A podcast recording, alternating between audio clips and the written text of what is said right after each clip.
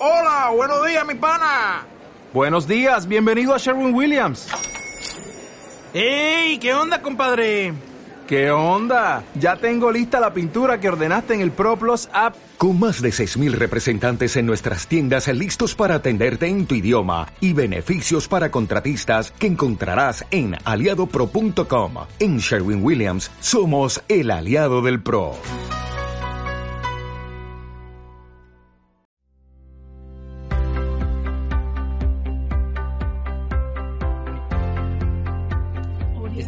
Junto con los jóvenes el libro de Efesios. Efesios. Esta es una preciosa carta escrita en el año 63 más o menos por Pablo desde la prisión, desde una, desde una prisión en Roma. Son seis capítulos, el libro de Efesios son seis capítulos y hemos encontrado que en estos seis capítulos, eh, los capítulos del 1 al 3 hablan de todo lo que Dios ha hecho, de las riquezas que tenemos en Cristo, de la bendición de ser hijos de Dios, eh, que Dios ha actuado a favor de nosotros, que estábamos muertos y que Él nos ha traído a la vida, que somos un templo santo y que hemos sido incorporados a la familia de la fe. También vimos recientemente que eh, somos que entramos por el Evangelio a un misterio, a un misterio, que este misterio se trata que todos vienen a ser uno solo por la obra de Cristo, que hay como una unidad por la obra de Cristo. Y eh, Pablo pide que crezcamos en el amor. Muy curioso que Pablo dice que crezcamos arraigados, como que crezcamos hacia abajo. Eh, hay que crecer hacia abajo como una raíz donde que toma agua y se alimenta, una planta que toma agua y se alimenta por la raíz y seguramente hacia afuera se va a ver algo cuando crecemos arraigados en él. Bueno, eso es un pequeño resumen del capítulo, de los capítulos 1 al 3 del libro de Efesios que estamos estudiando. Pero en el capítulo 4 al 6 ya no es doctrinal, sino que es práctico, práctico. Y ahí es donde queremos entrar un poquito hoy. Eh, y quisiera pedirles que abran su Biblia conmigo en el libro de Efesios capítulo 4 y vamos a leer solamente los primeros seis versículos de este capítulo. Eh, quisiéramos tener más tiempo para estudiar juntos este texto, pero el tiempo es limitado hoy aquí. Entonces vamos a leer juntos. Quisiera leer en esta Biblia que yo tengo, tengo la versión, la nueva versión internacional y también la Reina Valera. Entonces quisiera leer en las dos versiones porque hay unas palabras que los traductores eh, usaron diferente, pero que nos ayudan a entender mejor el sentido de lo que quiso decir originalmente el apóstol Pablo. Unidad en el cuerpo de Cristo. Eh, voy a leer primero en la NBI. Dice, versículo 1 al 6 de Efesios 4, la palabra del Señor. Por eso yo, que estoy preso por la causa del Señor, les ruego que vivan de una manera digna del llamamiento que han recibido siempre humildes y amables, pacientes, tolerantes unos con otros en amor.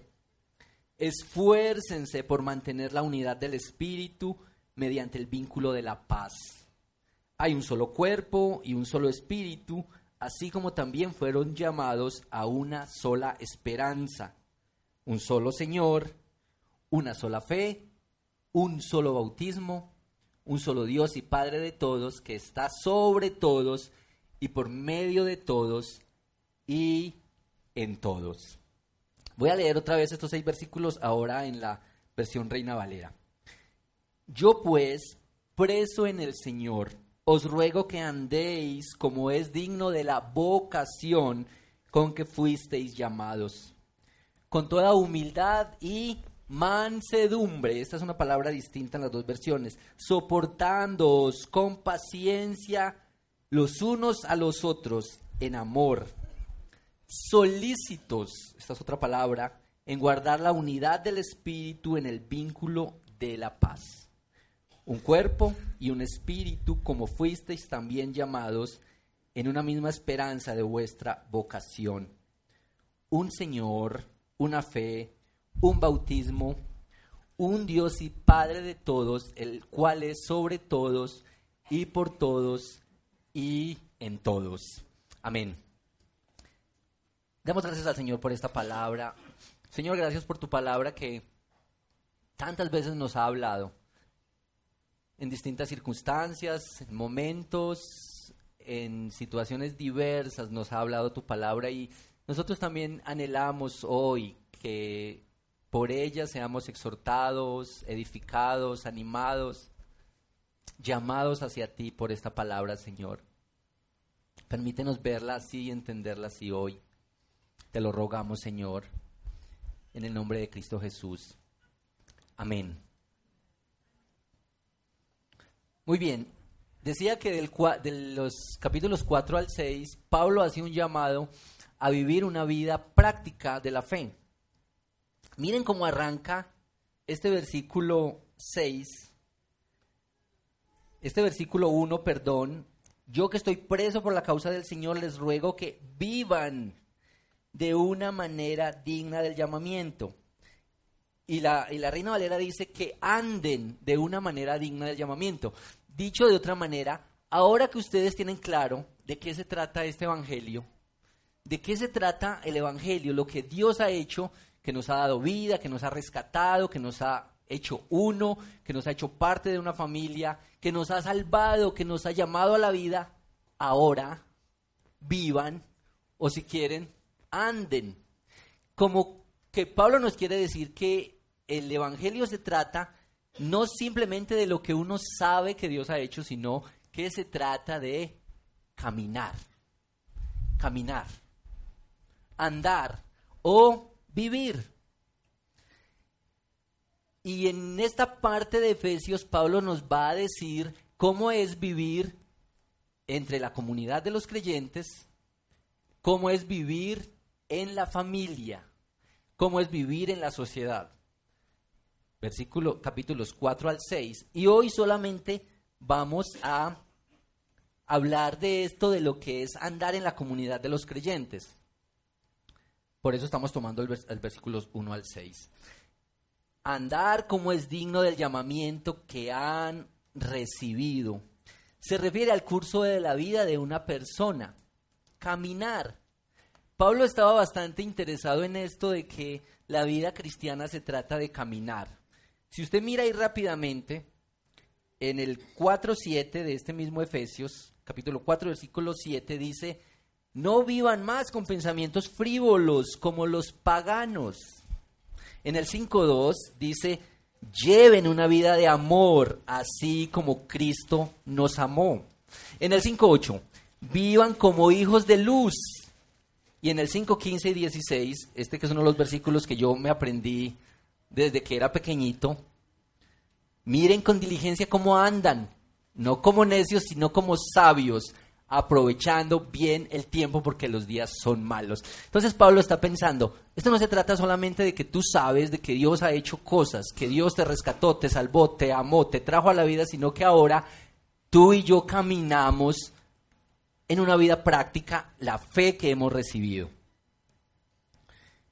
Entonces, si le ponemos un título a este mensaje, sería así sencillito, ¿cómo vivir en la iglesia? Después veremos cómo vivir en la familia, que eso es lo que nos dice Efesios en la otra parte, cómo vivir en la comunidad, pero cómo vivir en la iglesia, o cómo, cómo andar, cómo anda el cristiano en medio de la comunidad. Y esas son dos palabras claves en este capítulo 4, unidad y crecimiento. La unidad de la iglesia, que es clave para el crecimiento de la iglesia.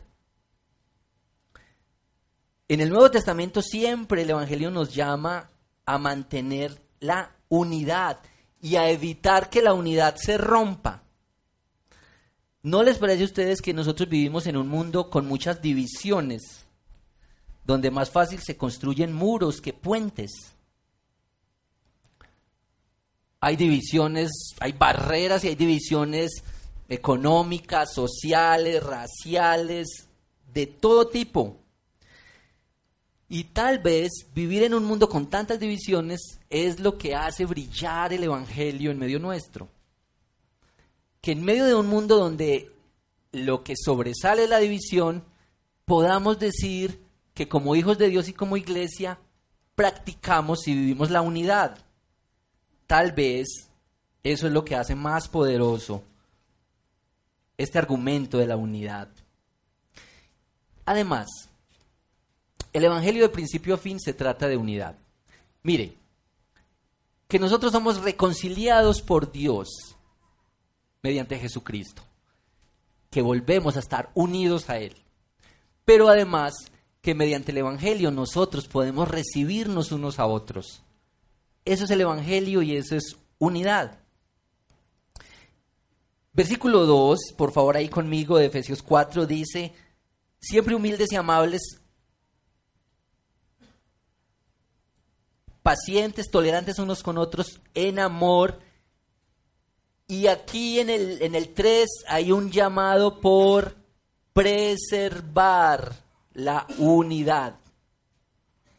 Ya en Efesios 2 nos había dicho que somos uno solo, que somos como una familia, que, que al venir a Cristo, que al ser hijos de Dios, nosotros somos uno. Ahora, Miren que el texto no dice que es responsabilidad suya conseguir la unidad. ¿Sí ve?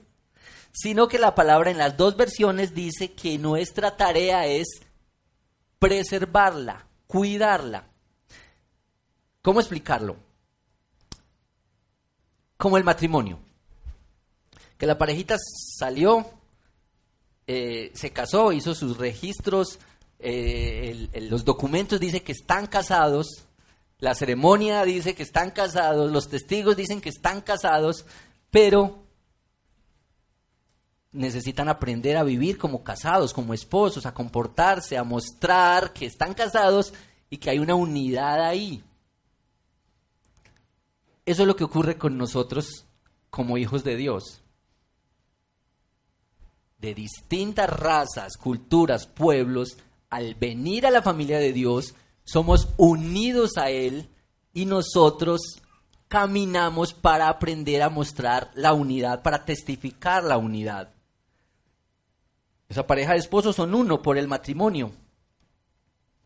Nosotros tenemos un vínculo irrompible, algo que no conseguimos nosotros, algo que no conseguiste por tus esfuerzos, sino que es fruto de la obra de Cristo. Eso ya está establecido y nosotros estamos aprendiendo a vivir y a reflejar en la práctica esta unidad. Pero la unidad está en peligro. La unidad siempre está en peligro, tal vez por el trato, tal vez por la interacción, por la manera como nos relacionamos, está en peligro. Y en este texto que leímos hay dos virtudes que quisiera destacar para cultivar la unidad. Mírela por favor. Versículo 2, la primera, siempre humildes. Esta es la primera de dos virtudes que se destacan aquí para cultivar la unidad.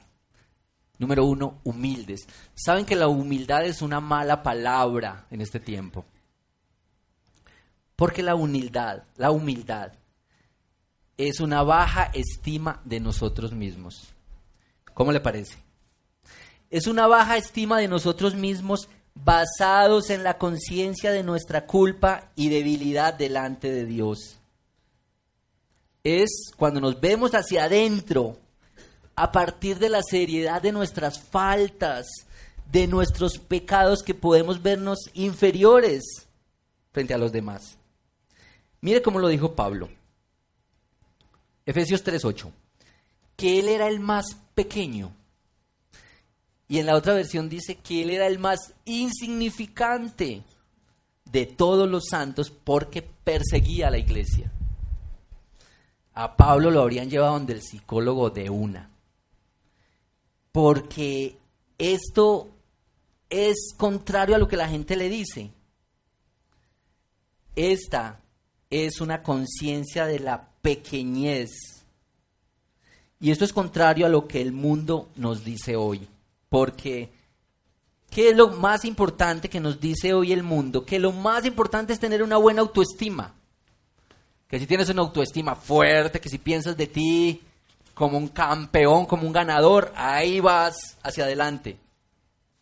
Que eres una persona fantástica, creada para alcanzar el mundo. Eso es lo que, eso es lo que te dicen hoy. Pero mire que las bienaventuranzas en Mateo 5.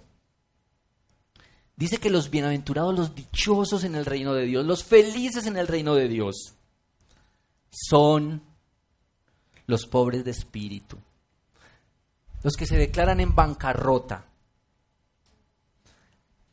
los que dicen yo no tengo nada que pueda impresionar a Dios. Estos son los bienaventurados en el reino de Dios. Ahora, digamos que pobre en espíritu no es apocado ni aplastado por la timidez. No significa que uno anda sin valor ni dignidad. No. Usted, mi amigo y mi hermano, así como yo, tenemos una dignidad por el hecho de ser creados a la imagen de Dios. No, no somos animales racionales, como dicen. No somos iguales a un perrito, por lindo que parezca el perrito y tierno. Nosotros tenemos una dignidad porque somos hechos a la imagen de Dios. Tal vez nos sirva el ejercicio cuando vemos las personas, los habitantes de la calle, las personas que venden en los semáforos.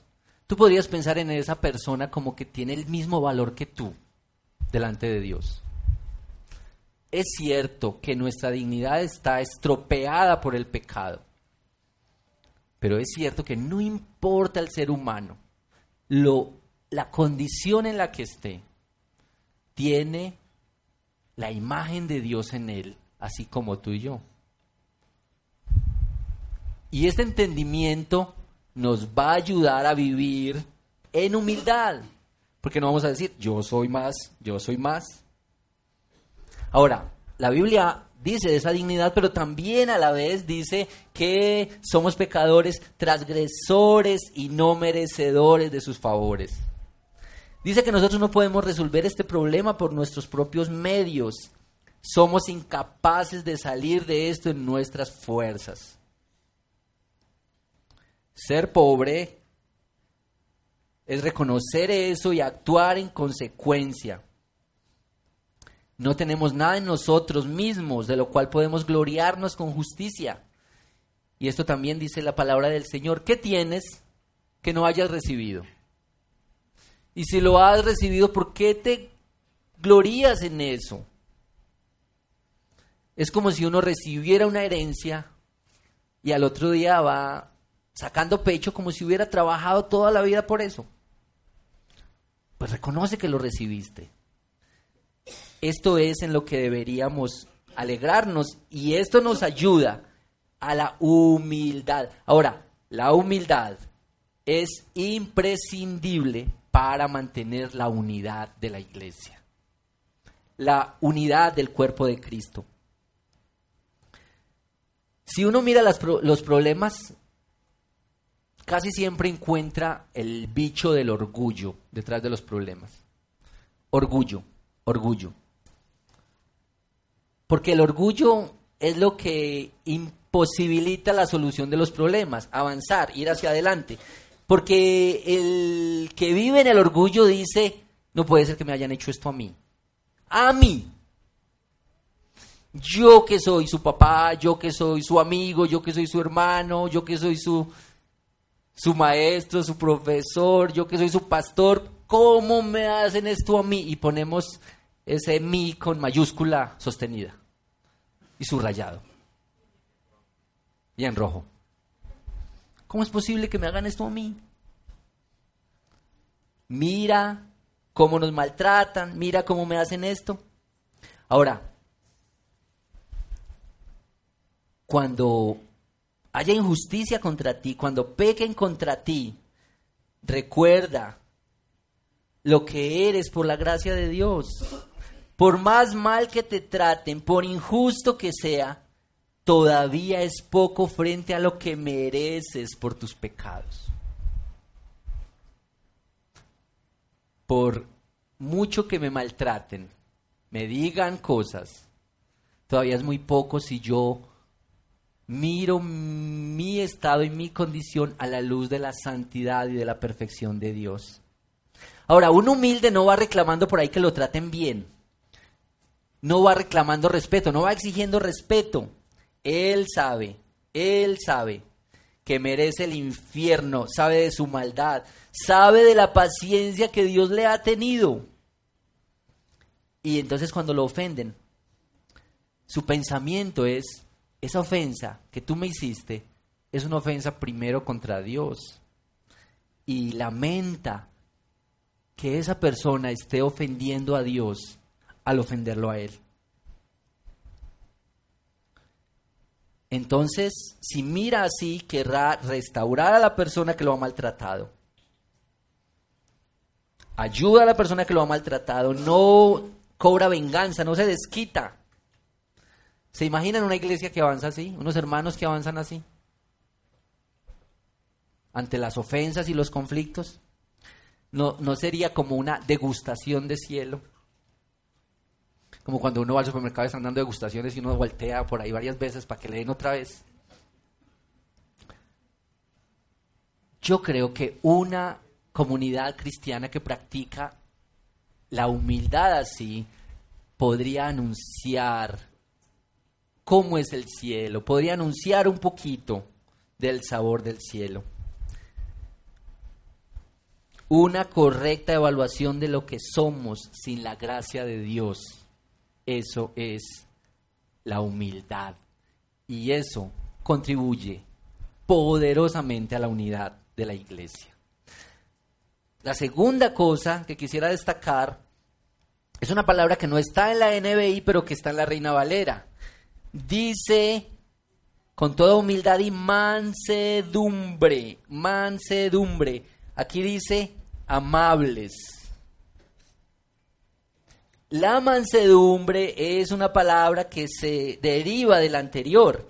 El que es humilde es manso, pero no lo confundan con menso, porque algunos confunden esas dos palabras. Ahora, eh, un teólogo que se llama Martin Lloyd Jones dice que si uno está en el piso, no tiene miedo a caerse. Por eso esta virtud se desprende del anterior. Mire cómo dice la bienaventuranza, bienaventurados los pobres en espíritu, los que lloran, mansos, pobres de espíritu. Algunos no les gusta la mansedumbre, porque la rechazan por confundirla con debilidad del carácter. Dice, ese no es manso, sino que es menso. No es débil.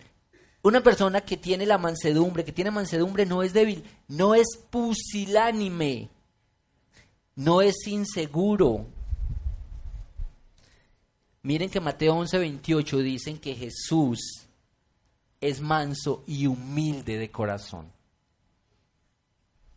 Manso y humilde de corazón. ¿Y qué es la mansedumbre? sencillito. Se define como poder bajo control.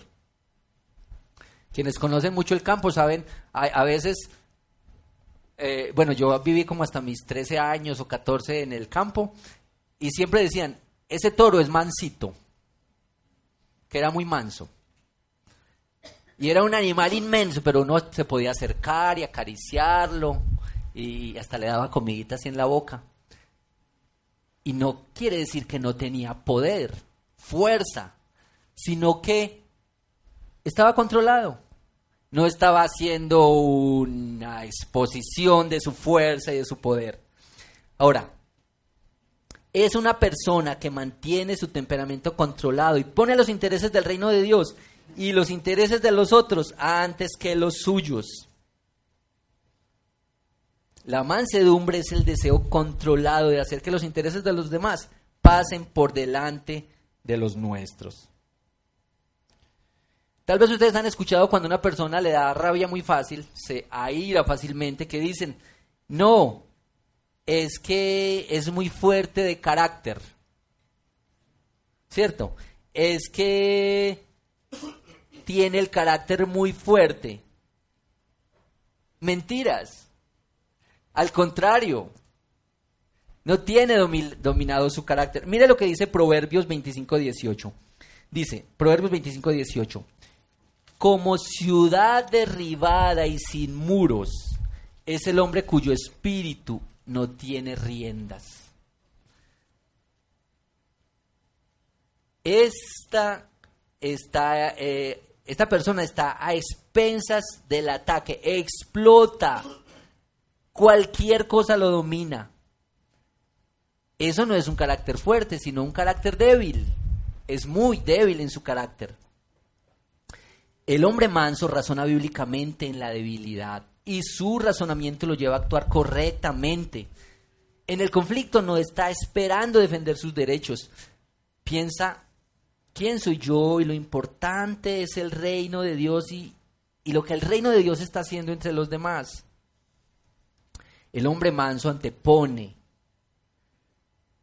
los intereses de Dios y el reino de Dios a sus propios intereses. Y la mansedumbre, mis hermanos, es clave para preservar la unidad de la iglesia. ¿Cuántos problemas surgen en la iglesia por el egoísmo? Cuando cada uno va buscando cómo aprovecho la relación, cómo le saca un poquito al otro, cómo me beneficia al otro, cómo el otro puede ayudarme, en vez de decir cómo me entrego, cómo doy.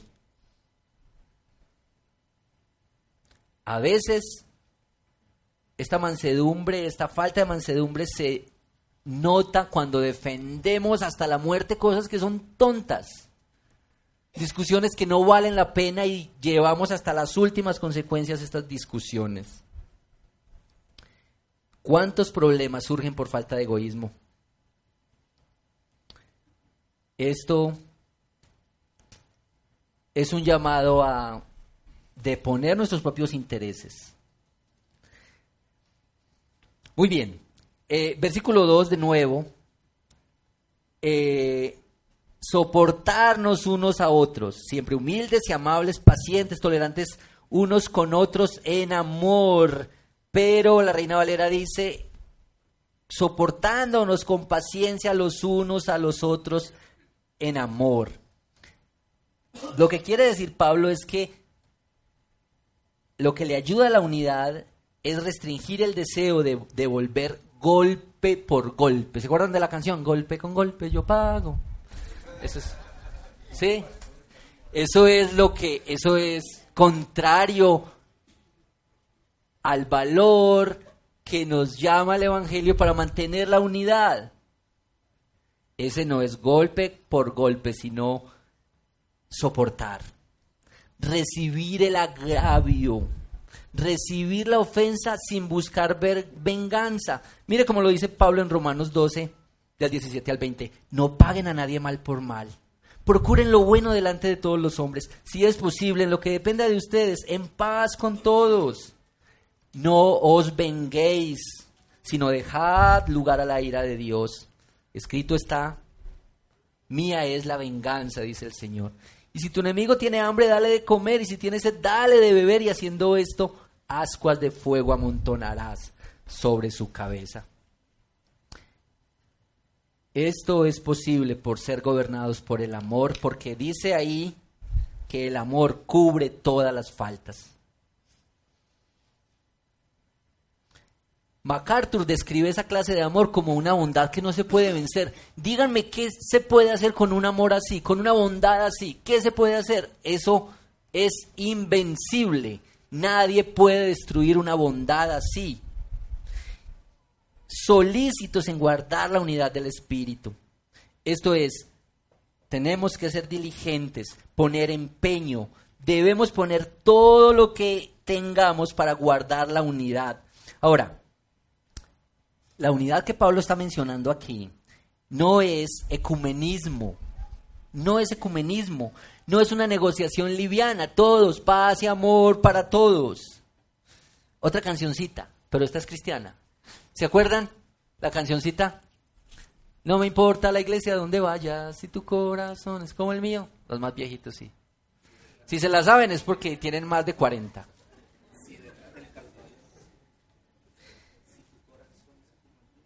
Aquí la unidad surge de los verdaderos creyentes.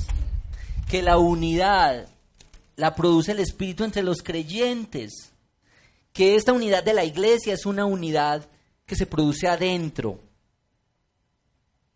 Es interna y es orgánica. Y voy a terminar con esto, que termina el texto del 4 al 6.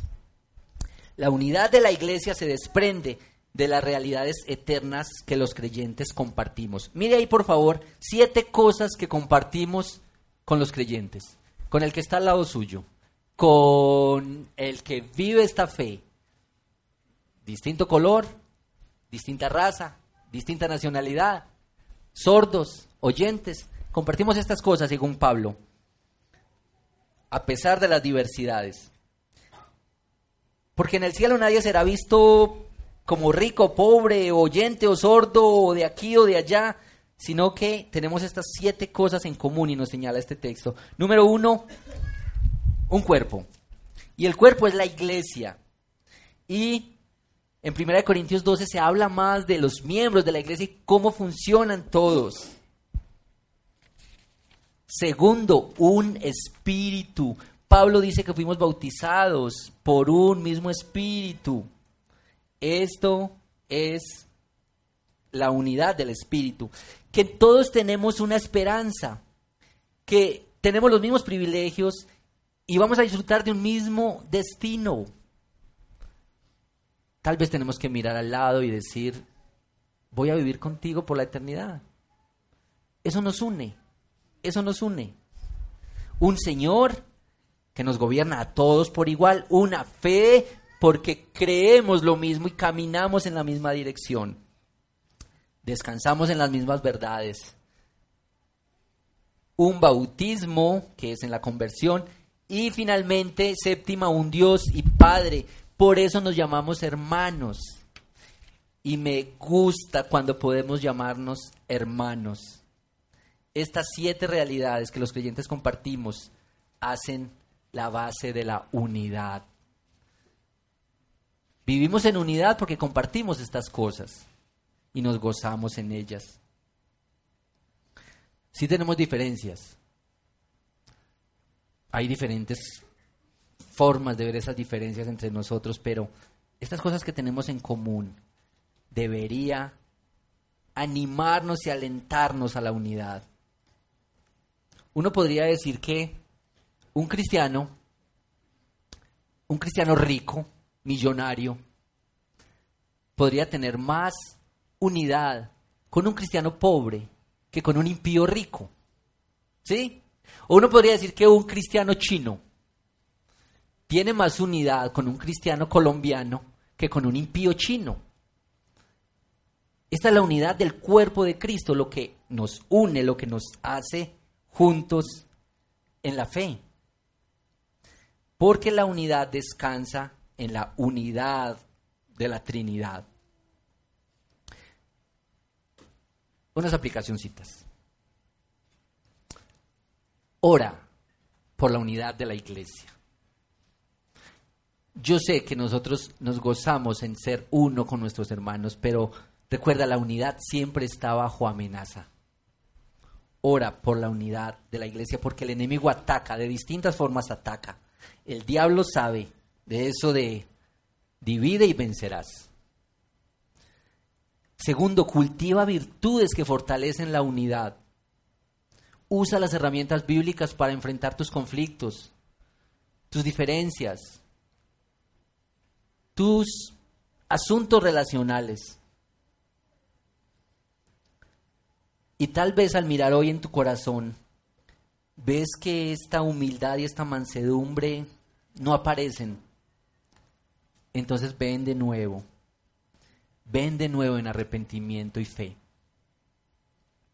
Mateo 11, 29, 30 dice Jesús, aprendan de mí, que soy manso y humilde de corazón, y ustedes hallarán descanso para su alma, porque mi yugo es fácil y ligera mi carga. Pedimos que el Señor nos ayude para responder siempre como hijos suyos, como verdaderos hijos suyos. Tal vez tú estás como yo, diciendo, Señor, yo necesito crecer en esto de la humildad y mansedumbre para experimentar este amor de la unidad. Y por eso esta canción que cantamos tan bonita esta mañana, y vamos a cantarla otra vez ya, que dice, te necesito, te necesito. Tú no puedes producir eso que hace falta. Esto lo puede hacer el Señor y esto lo hará el Señor. Acompáñame para orar mientras vamos cantando el coro de esta canción que dice, te necesito.